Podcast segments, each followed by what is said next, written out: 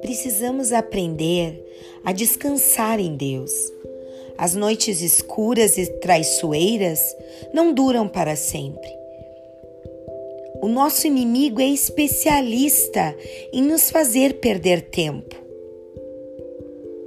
Ele é especialista em nos tirar do foco, nos tirar do propósito, colocando em nossa mente mentiras, sujeiras, tentando fazer com que outras coisas ocupem o vazio que existe em nós.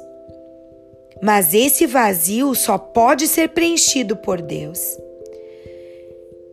Renove todos os dias a tua mente com a palavra de Deus e saiba que você está sendo guardado por Ele.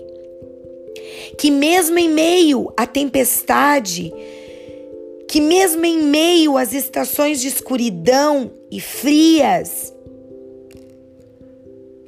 você possa experimentar, viver momentos de paz e de descanso em Deus. A primavera vai chegar, o inverno já passou é tempo de cantar, é tempo de se alegrar.